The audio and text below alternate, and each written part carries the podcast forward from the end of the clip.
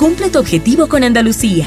Tenemos el crédito que tú necesitas. Tasa de interés desde 9.45% hasta 200 mil dólares. Solicita tu crédito en www.andalucía.fin.es o en cualquiera de nuestras oficinas. Andalucía, toda una vida mejorando otras. Fin del espacio publicitario. Alexis Moncayo y Licenia Espinel comparten un diálogo con el invitado.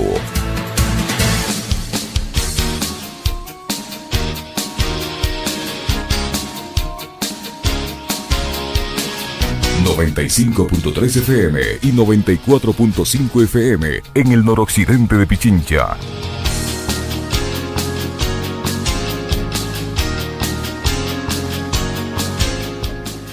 8 de la mañana con 10 minutos, 8 con 10 minutos. Saludamos ya con nuestro segundo invitado. Se trata del doctor Joffrey Campaña, abogado, analista jurídico, que nos acompaña vía telemática. Doctor Campaña, buenos días, bienvenido. Gracias por estar en el espacio de Punto Noticias en su primera emisión. Le saludamos a Alexis Moncayo, quien le habla a Licenia Espinel. Avanza el proceso de juicio político en, el, en la Asamblea Nacional en contra del presidente de la República. Ayer comparecieron autoridades de la Contraloría eh, explicando el eh, tratamiento que se dio en su momento a las denuncias de este contrato con Flopec. El, Contralor ha dicho que eh, sí se detectaron allí algunas irregularidades, pero que estas no constituían eh, temas penales y que se, se decidió por eh, sugerencia de la directora de patrocinio no continuar con estos procesos.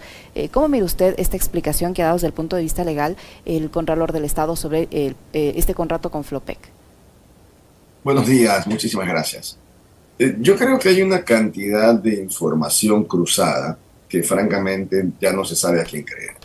Eh, han aparecido documentos que circulan en redes sociales que darían cuenta de que efectivamente en la tramitación interna de los procesos de auditoría hubo recomendaciones para efectivamente avanzar penalmente en el que se conoce como memorando de antecedentes. Entonces, eh, saber cuál es la verdad, hasta dónde llegaron, eh, es un poco cuesta arriba.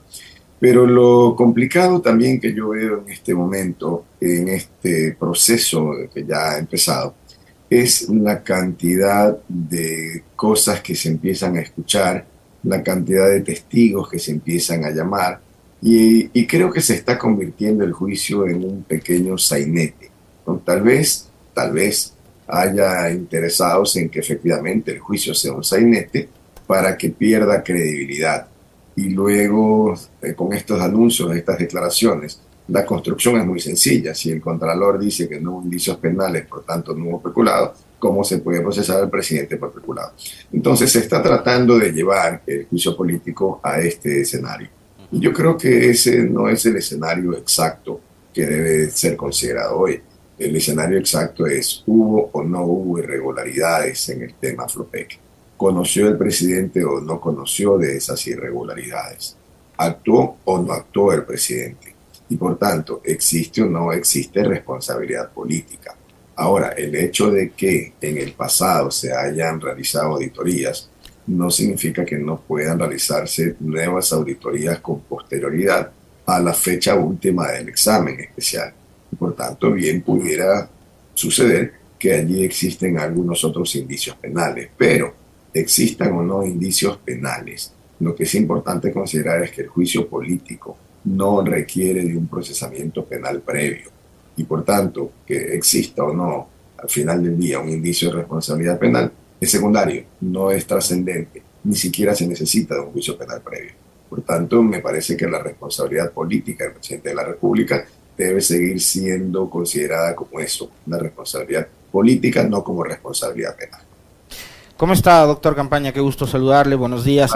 Eh, ahora, digamos, esto, lo que usted estaba respondiendo en la pregunta a, a, Licenia, digamos, es parte de la construcción también de mm, estos encuadres, ¿no? Entonces nos ponen a discutir de si era o no era necesario eh, un dictamen previo de un juez para llegar a determinar aquello. Yo me quiero remontar al pasado, cuando, por ejemplo, lo del juicio político a Glass, eh, el mismo, en ese entonces, asambleísta Cucalón, especificaba claramente que lo que se estaba definiendo era la responsabilidad política del actor en mención y no si es que se necesitaba o no eh, el dictamen de un juez, la sentencia eh, o una prueba en un proceso judicial.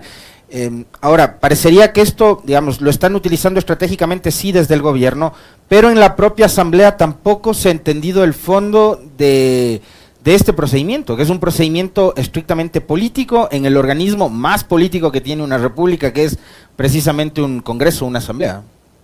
Bueno, este tema, Alexis, quedó superado con el propio texto de la Constitución. La Constitución claramente señala que no se requiere de un juicio penal previo para el juicio político. Y eso es correcto. Es correcto porque, como usted muy bien dice, estamos ante un tema de responsabilidad no civil, no administrativa, no penal. Esto es responsabilidad política.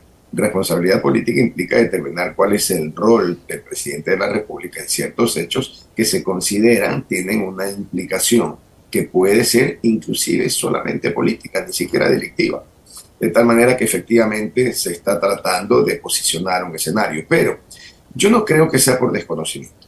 No, no. Eh, yo creo que la Asamblea conoce perfectamente bien cómo opera.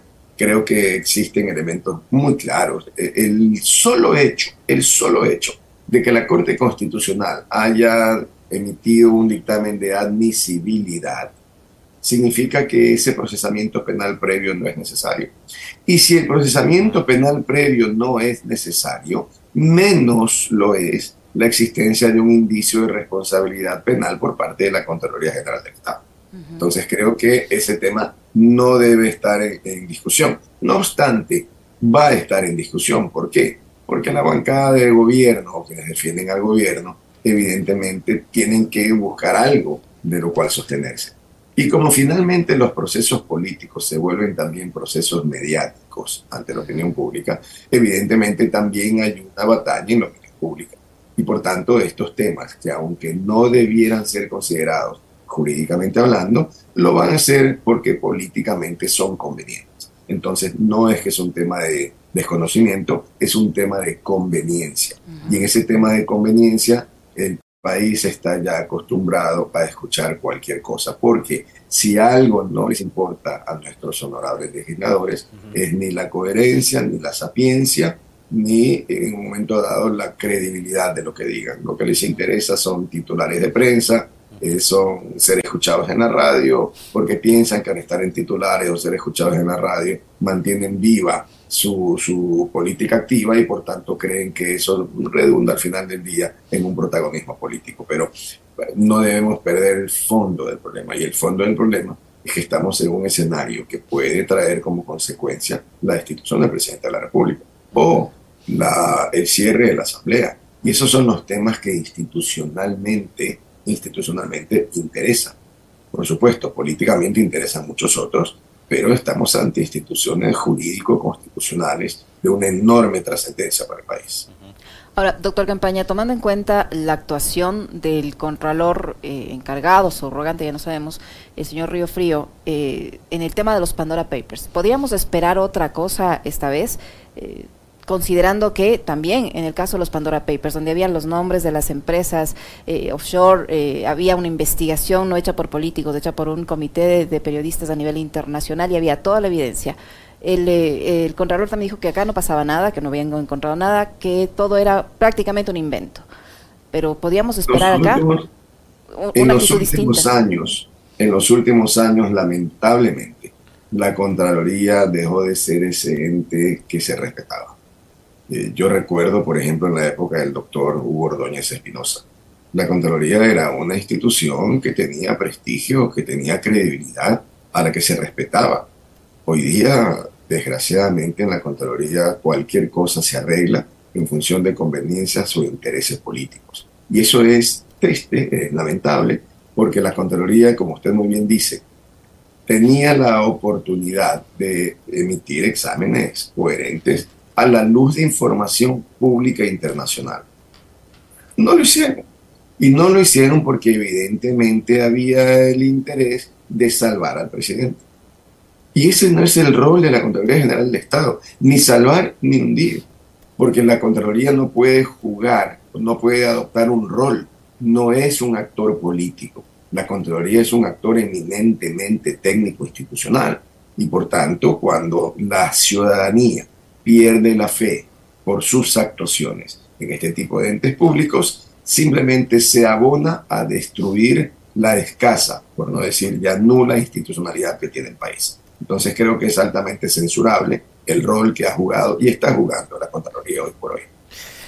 Justamente sobre el, rol de la Contraloría le, quería, le quería consultar, eh, doctor, porque, digamos, en, en, otros momentos, y no digo que eso haya estado bien, ojo, ¿no?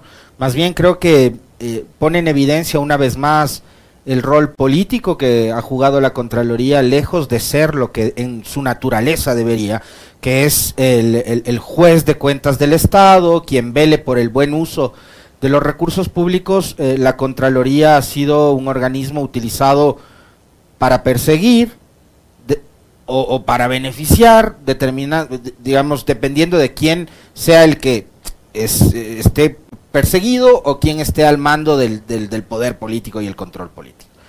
Entonces, un Estado que en realidad quiera velar por el buen uso de los recursos públicos y que quiera tener un organismo que sea un juez justo, valga la redundancia, de las cuentas del Estado, no puede permanecer a la expectativa de lo que hagan funcionarios como en su momento fue Pablo Celi, funcional a las intenciones del gobierno de Lenny Moreno, o vámonos más atrás, lo que fue Carlos Polit durante la época del gobierno de Correa o Lucio Gutiérrez, o lo que es hoy Carlos Río Frío para el gobierno de Lazo, que no están y no, y no velan por eh, trabajar en beneficio del país, sino para favorecer a quien esté en el poder en ese momento de turno. Claro, pero para eso hay que hacer una gran diferencia, Alexis. Una cosa es el Estado ecuatoriano y otra cosa es el gobierno de ese Estado. La Contraloría es Contraloría General del Estado, al igual que la Procuraduría. El procurador es el abogado del Estado.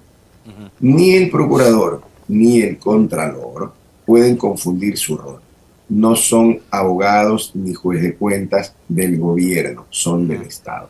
Entonces, lo que está pasando en los últimos años, no en la Procuraduría, yo creo que la Procuraduría ha hecho un gran trabajo puede equivocarse, no puede equivocarse, se pueden criticar algunas actuaciones, pero creo que la Procuraduría ha sabido mantener un perfil totalmente alejado de este péndulo gobernista.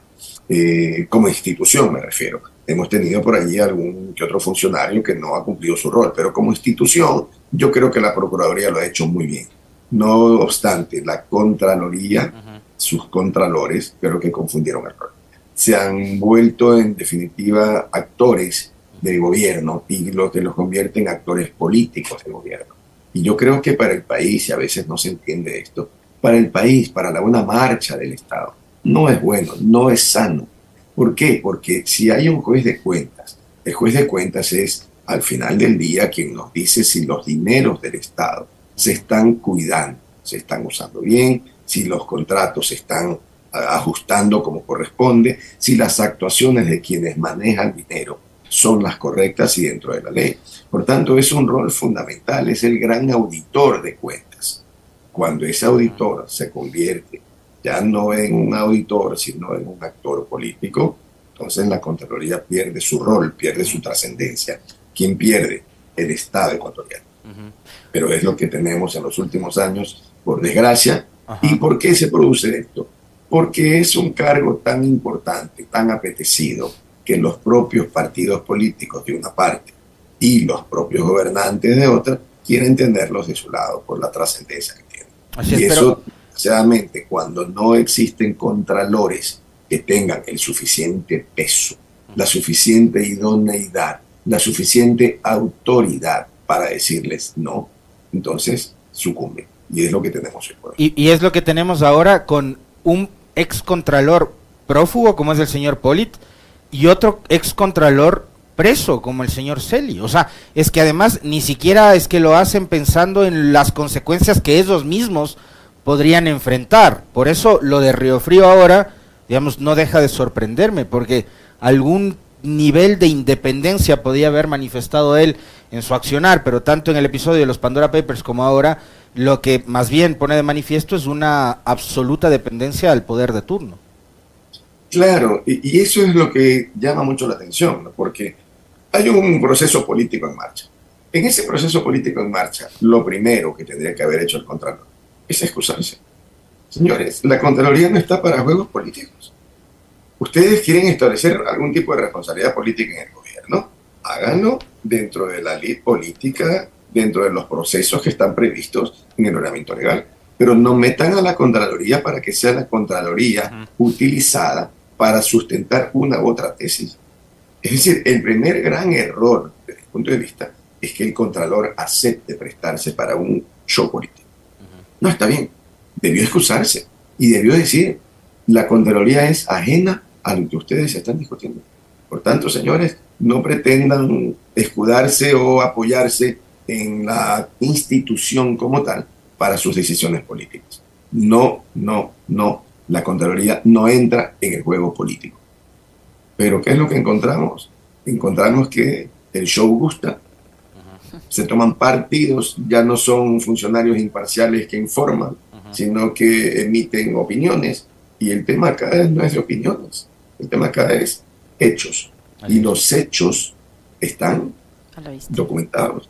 Por tanto, nada tiene que hacer el Contralor en un proceso político, y menos en etapa previa de esta, de determinar si una comisión va a tener elementos o no para acusar. Muy mal ha hecho la Contraloría en este Doctor Campaña, no estaríamos hablando de este tema, el presidente no estaría sentado en el banquillo de los acusados desde el punto de vista político si no se hubiera destapado el caso denominado el Gran Padrino o el caso Encuentro, como lo quieran leer.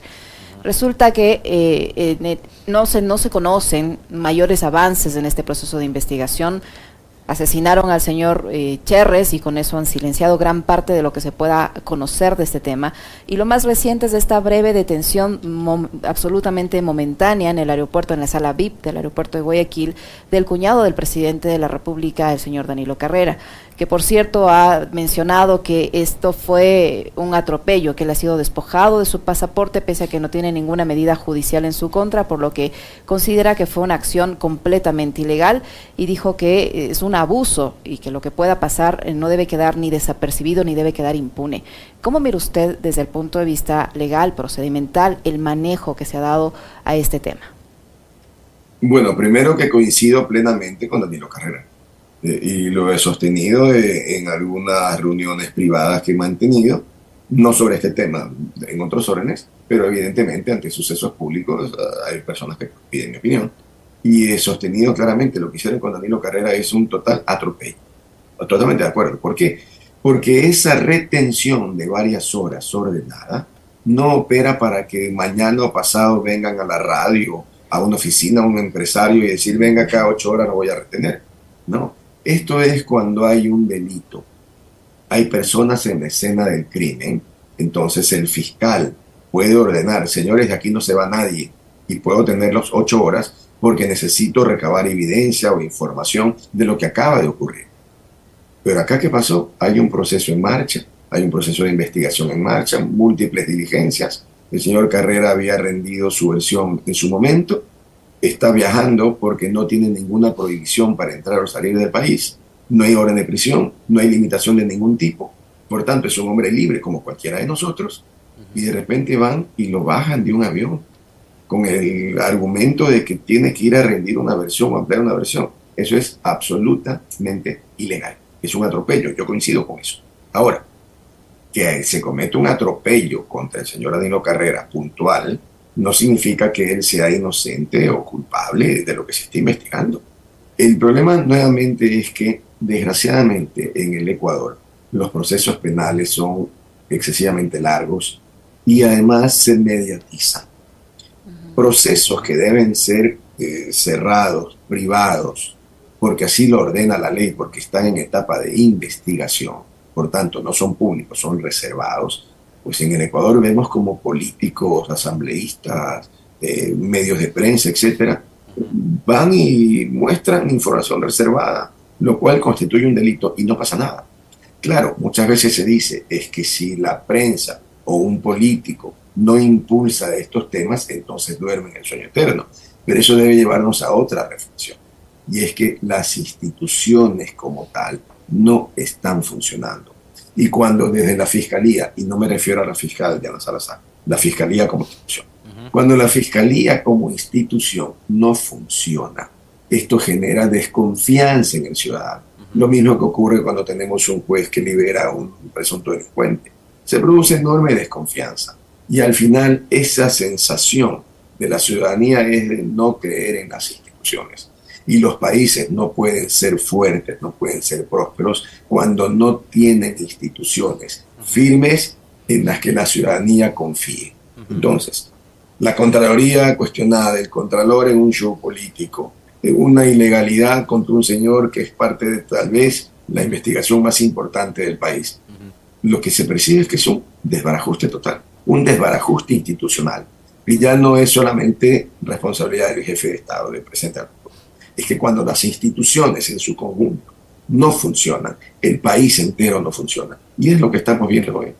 En, buena hora que usted cita esto eh, y vale la oportunidad para preguntarle, doctor, sobre el estado actual de la Administración de Justicia y su criterio con respecto de una de las también componentes importantes de la institucionalidad del país, como es el sistema judicial eh, que se ha visto en los últimos meses o quizás años en situaciones y eh, coyunturas muy complejas. Usted decía bien, eh, digamos, y esto no pasa únicamente por las personas, ¿no? Pero las instituciones ahora mismo no funcionan. Y hay quienes señalan esto por la ausencia de un liderazgo, liderazgo que, y, hay, por ejemplo, especialistas que hemos consultado, que en, en materia de seguridad dicen el Estado está ausente cuando se trata de enfrentar, por ejemplo, lo que ha ocurrido en el puerto de, de Pozorja, en Guayas, o lo del puerto de Esmeraldas. Entonces las bandas criminales actúan a sus anchas porque hay una ausencia del Estado. El Estado no quiere tomar control sobre la seguridad. Y en general, eh, esta semana, la Policía Nacional captura a 11 delincuentes. Siete de estos once son detenidos y son procesados, otros cuatro son puestos en libertad y la policía saca un comunicado cuestionando a la justicia. La justicia saca otro comunicado cuestionando a la fiscalía. Y entonces esa, esa falta de, de, sinergia o esa falta de, coherencia que hay al momento de, de, accionar de estas instituciones que están involucradas en esto que yo les señalo, eh, ¿en dónde tiene el origen este conflicto?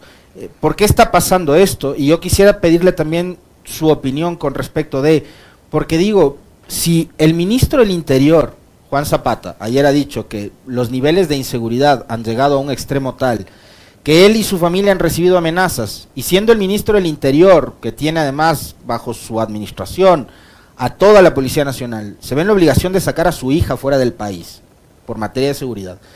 ¿Qué nos queda al resto de ecuatorianos? ¿Incluidos quiénes? Incluidos los jueces o los fiscales.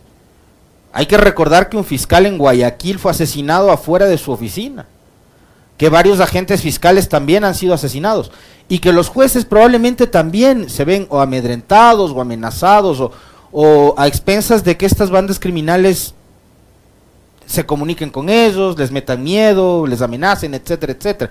Entonces, sí quisiera pedirle un comentario adicional al que ya nos dijo con respecto de lo que está pasando ahora mismo con esta débil institucionalidad que hay en el país, con respecto de lo que podría estar ocurriendo alrededor de los operadores de justicia y estas decisiones que han sido cuestionadas por la policía o la fiscalía en las últimas horas.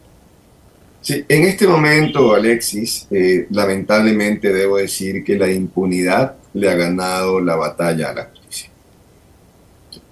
Esto es lacónico, es lapidario pero es un hecho. Ahora, veamos por qué, entre otras cosas, le ha ganado esta batalla.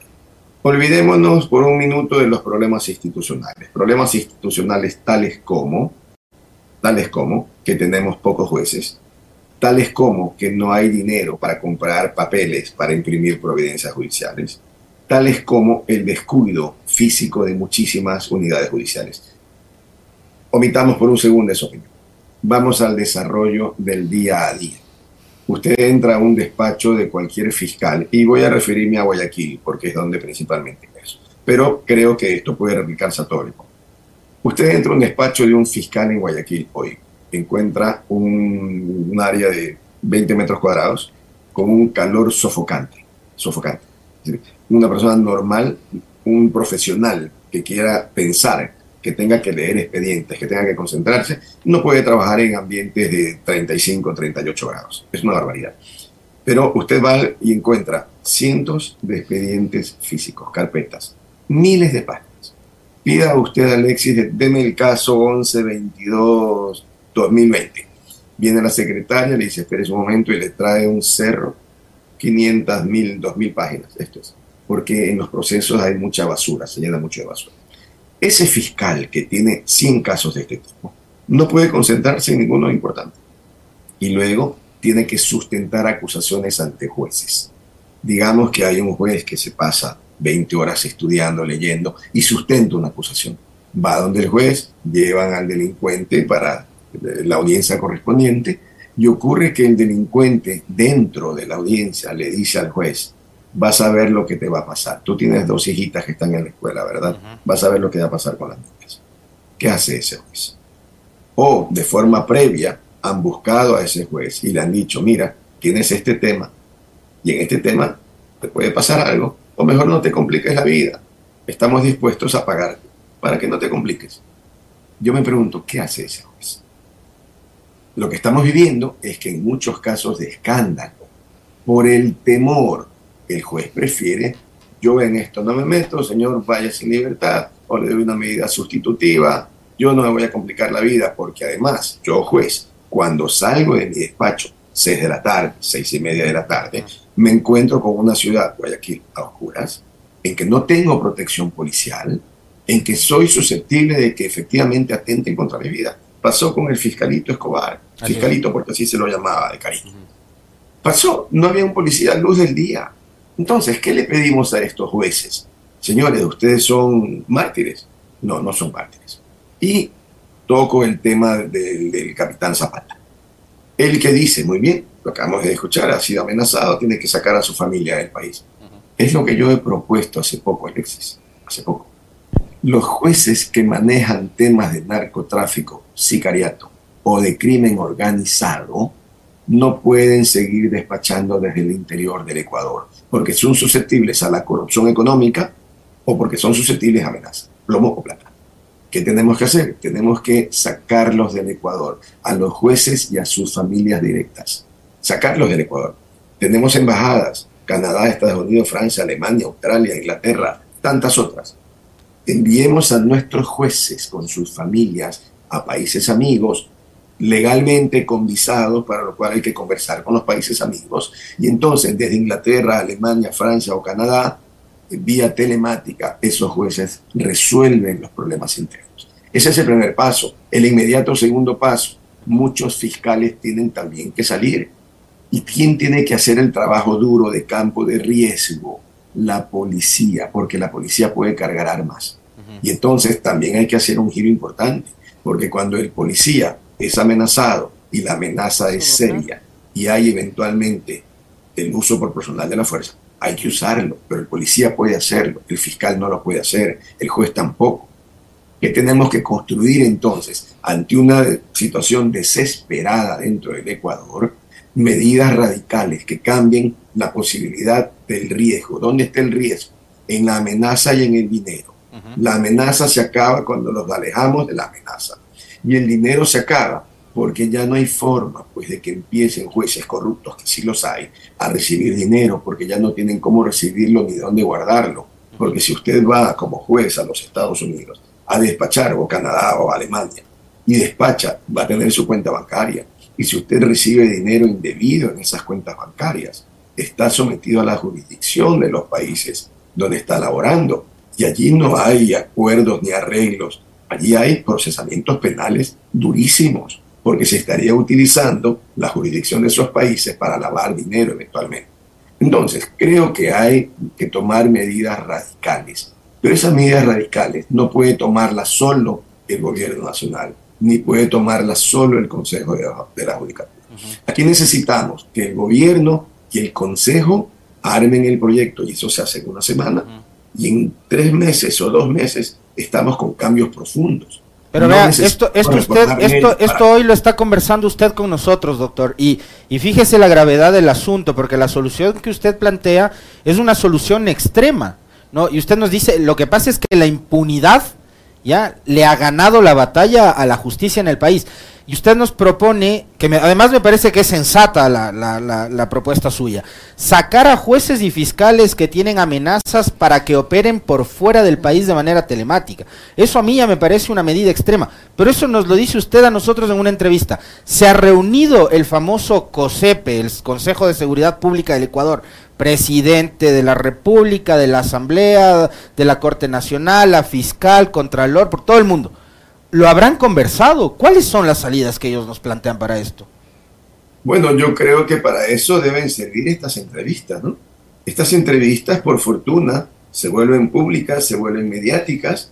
Yo estoy seguro que funcionarios de gobierno, del Consejo de la Judicatura, Fiscalía, escucharán, les llegará, alguien les comentará lo que se está discutiendo. Ojalá estos temas puedan tomarse desde el gobierno como una posible solución porque además no requiere modificar la ley, no requiere modificar la constitución, no requiere nuevos recursos.